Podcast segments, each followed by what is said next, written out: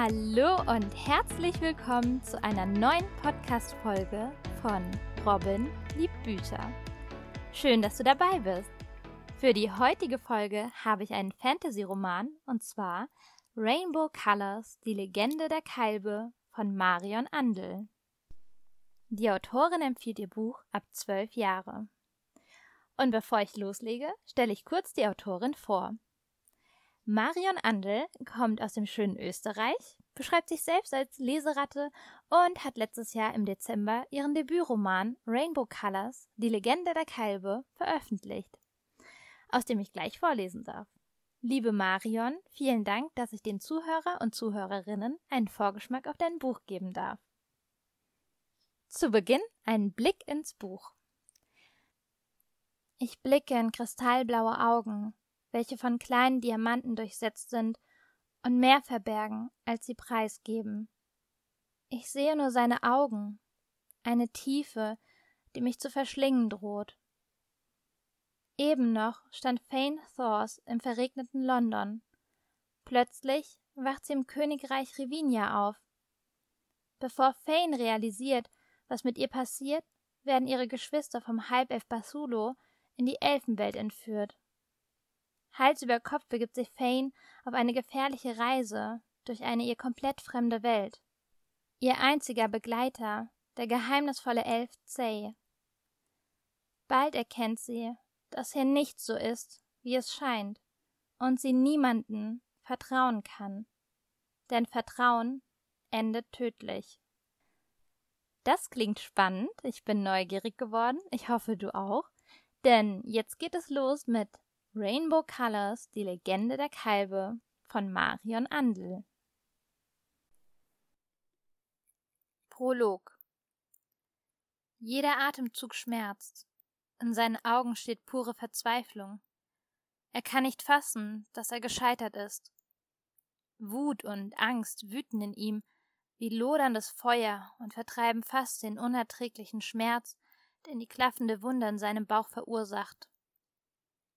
Einzelne Schweißtropfen lösen sich von seiner Stirn und kullern seinen Wangen hinab, genau wie Tränen. Doch es sind keine. Zum Weinen hat er keine Kraft mehr. Das Leben fließt so schnell aus ihm heraus, dass es ihm schwer fällt, klare Gedanken zu fassen. Wie gerne würde er die Stimmen seiner Familie noch ein letztes Mal hören, seine Kinder in den Arm nehmen, seine Frau küssen, ihnen sagen, wie unglaublich leid ihm sein Versagen tut. Doch nun ist es zu spät. Wo ist es? sicht jemand und rüttelt grob an den Schultern des sterbenden Mannes. Blinzelnd kommt er zu sich. Eine verhüllte Gestalt steht über ihn gebeugt. Ihr fauliger Atem lässt ihn würgen. Mühsam richtet er sich etwas auf und lehnt sich mit schmerzverzerrtem Gesicht an die kalte Steinmauer. Der schmale Gang, in dem er sich befindet, ist kaum beleuchtet. Es ist ihm unmöglich, irgendetwas unter der großen Kapuze der Gestalt zu erkennen. Ich habe es nicht mehr. Seine Stimme zittert, und er muss mehrmals die Schwärze, die am Rand seines Blickfelds lauert, wegblinzeln. Lügner!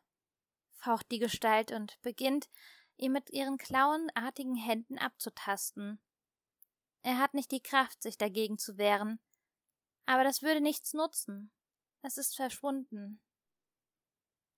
Als die Gestalt nichts findet, schreit sie frustriert auf. Nichtsnutziger kleiner Dieb, da muss ich mich wohl selbst darum kümmern. Die Gestalt steht auf und blickt herablassend auf ihn nieder. Bitte, verschone sie, verschone meine Tochter, nuschelt der sterbende Mann und streckt flehend eine Hand in Richtung der hämischen grinsenden Gestalt. Die Auserwählte wird sterben, so oder so, genau wie du. Mit diesen Worten schnellt die Gestalt zu ihm hinunter und rammt ihn einen Dolch in die Brust. Seine Augen weiten sich ungläubig und er stöhnt schmerzerfüllt, als sie den Dolch langsam aus seiner Brust zieht. Lachend wendet sich die Gestalt von ihm ab und lässt ihn blutend zurück. Es fällt ihm immer schwerer, bei Bewusstsein zu bleiben. Doch er muss noch diese eine Sache erledigen, bevor er sich der verlockenden Schwärze ganz hingeben kann. Wenigstens das ist er ihr schuldig. Mit letzter Kraft sendet er eine Botschaft an den einzigen Ort in diesem magischen Land, dem er vertraut, dem Seelenflüsterer. Dann erlöscht der letzte Funke Leben in ihm, und er stirbt allein in dieser fremden Welt. 2. 36 Stunden später. Mom weinte die ganze Autofahrt in Richtung Bestattungsunternehmen still vor sich hin, während ich stur aus dem Fenster starrte. Ich konnte es immer noch nicht glauben, was passiert war. Es war unmöglich. Dad konnte und durfte nicht tot sein. Mom hatte heute früh einen Anruf bekommen, dass Dad überführt worden war und sie zur Identifizierung und Besprechung des Begräbnisses ins Bestattungsunternehmen kommen sollte. Da ich sie nicht alleine lassen wollte, kam ich mit, obwohl mich die Angst beinahe auffraß. Zumindest redete ich mir das ein. Insgeheim musste ich mich mit meinen eigenen Augen davon überzeugen, dass es wirklich mein Dad war. Dave war mit Lucy zu Hause geblieben.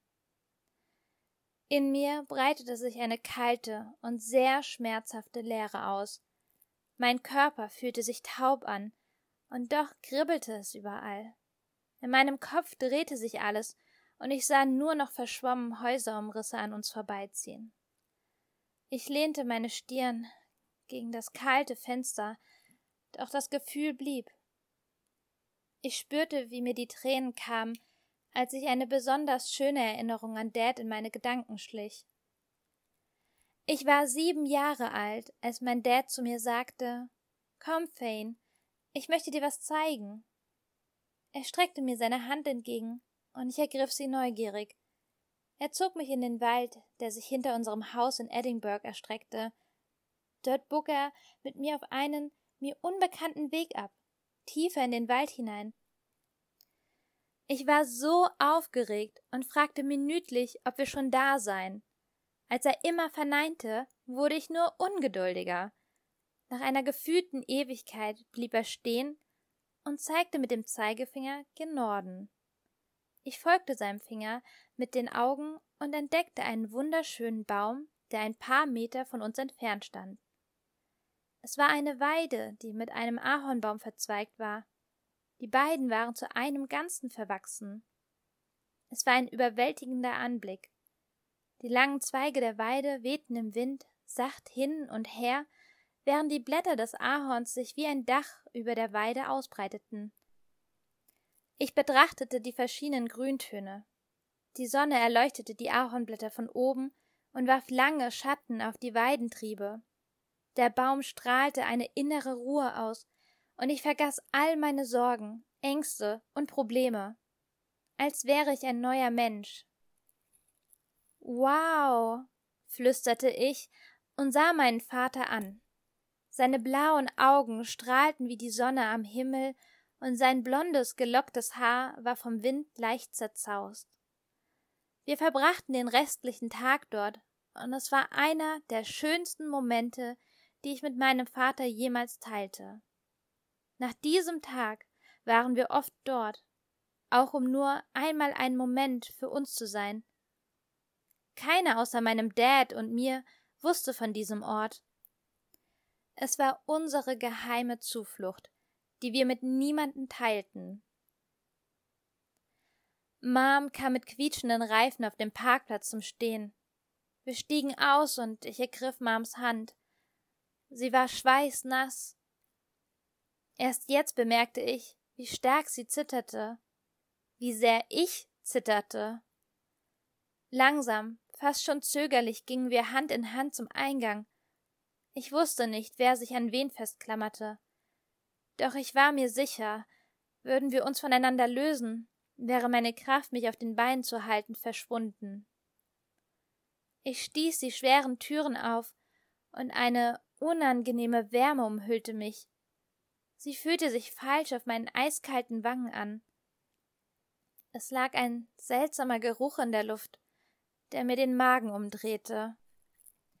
Eine kleine, runde Frau mit freundlichem Gesicht stand auf und kam uns entgegen. Ah, Sie müssen Mrs. Thorse sein. Mein Name ist Martha Fitzgibbons, aber Sie können mich ruhig Martha nennen. Sie nahm Mom im Ellenbogen und führte sie zu einer gemütlichen Sitzecke. Als wir uns setzten, versanken wir tief in den weichen Lederkissen. Mrs. Thors, Ihr Verlust tut mir wahnsinnig leid. So eine Tragödie. Sie stellte Mom einen Taschentuchbox vor die Nase, da sie schniefend versuchte, die Tränen zurückzuhalten. Doch es gelang ihr nicht. Martha tätschelte mütterlich ihre Hand, dann griff sie zu dem Klemmbrett, welches am Tisch lag, und begann mit Mom die Formulare zu besprechen. Ich blendete Marthas Geplapper und Mams Schniefen aus, während sie den Papierkram erledigten. In mir war seit dem Tag, an dem die Polizisten an der Tür klingelten, alles erfroren. Ich fühlte nichts mehr, war taub. Ich hatte nicht mal mehr Tränen zum Vergießen, war komplett ausgetrocknet. Ich erlebte alles wie im Rausch. Nur bruchstückhafte Erinnerungen der letzten drei Tage waren mir geblieben. Es ist seltsam, woran man sich erinnert. Nachdem die Polizisten gegangen waren, ging ich wortlos hinauf und stellte mich unter die Dusche. Dort fing ich an zu weinen. Ich weinte so lange, bis meine Haut vom heißen Wasser brannte und blieb dann noch darunter stehen, bis ich keine Tränen mehr zum Weinen hatte trocknete mich ab und ging ins Bett. Ich erinnerte mich genau daran, wie meine Mom weinend und fluchend mit dem Telefon am Ohr durchs Haus lief, doch ich wusste nicht mehr, was sie sagte. Ich weiß, dass ich zwei Tage lang am Fenster saß, ohne etwas zu essen, und den Regentropfen zusah, die langsam am Fenster hinunterliefen. Ich sprach kein Wort. Drei Tage lang.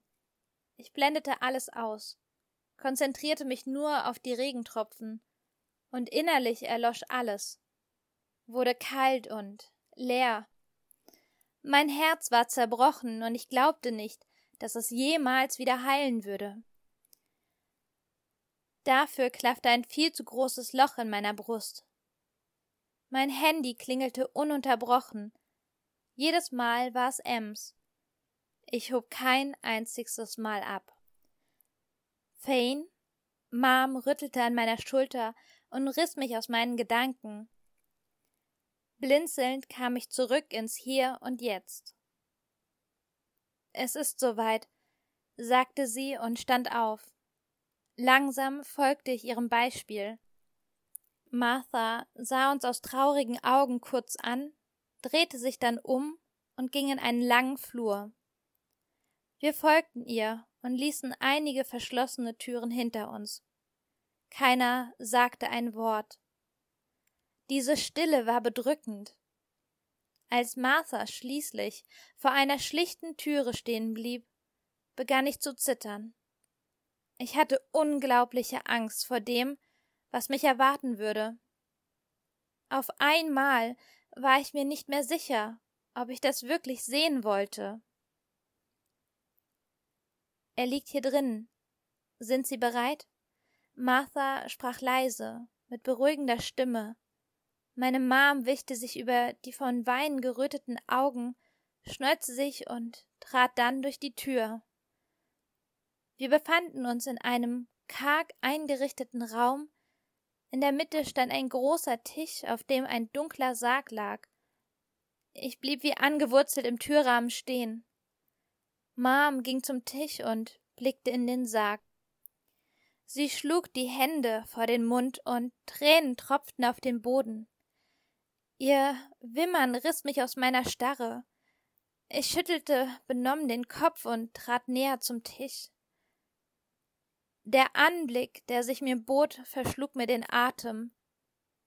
Da lag er, ganz friedlich. Es schien, als ob er einfach nur schlafen würde. In mir regte sich etwas. Dad sah zu friedlich aus. Müsste man nach einem Unfall nicht irgendwie, keine Ahnung, schlimmer aussehen?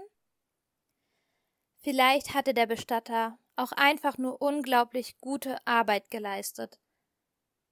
Ich wünschte mir, er würde die Augen aufschlagen, und das alles wäre nur ein böser Traum. Aber Dad rührte sich nicht. Er war von uns gegangen. Ich wandte den Blick ab, konnte es nicht ertragen, meinen Vater anzusehen. Vor einem Moment hasste ich ihn so sehr, dass ich fast wieder etwas fühlte. Warum musste er nach Schottland reisen? Warum musste er ausgerechnet dort die Forschung leiten? Warum ist er gegangen?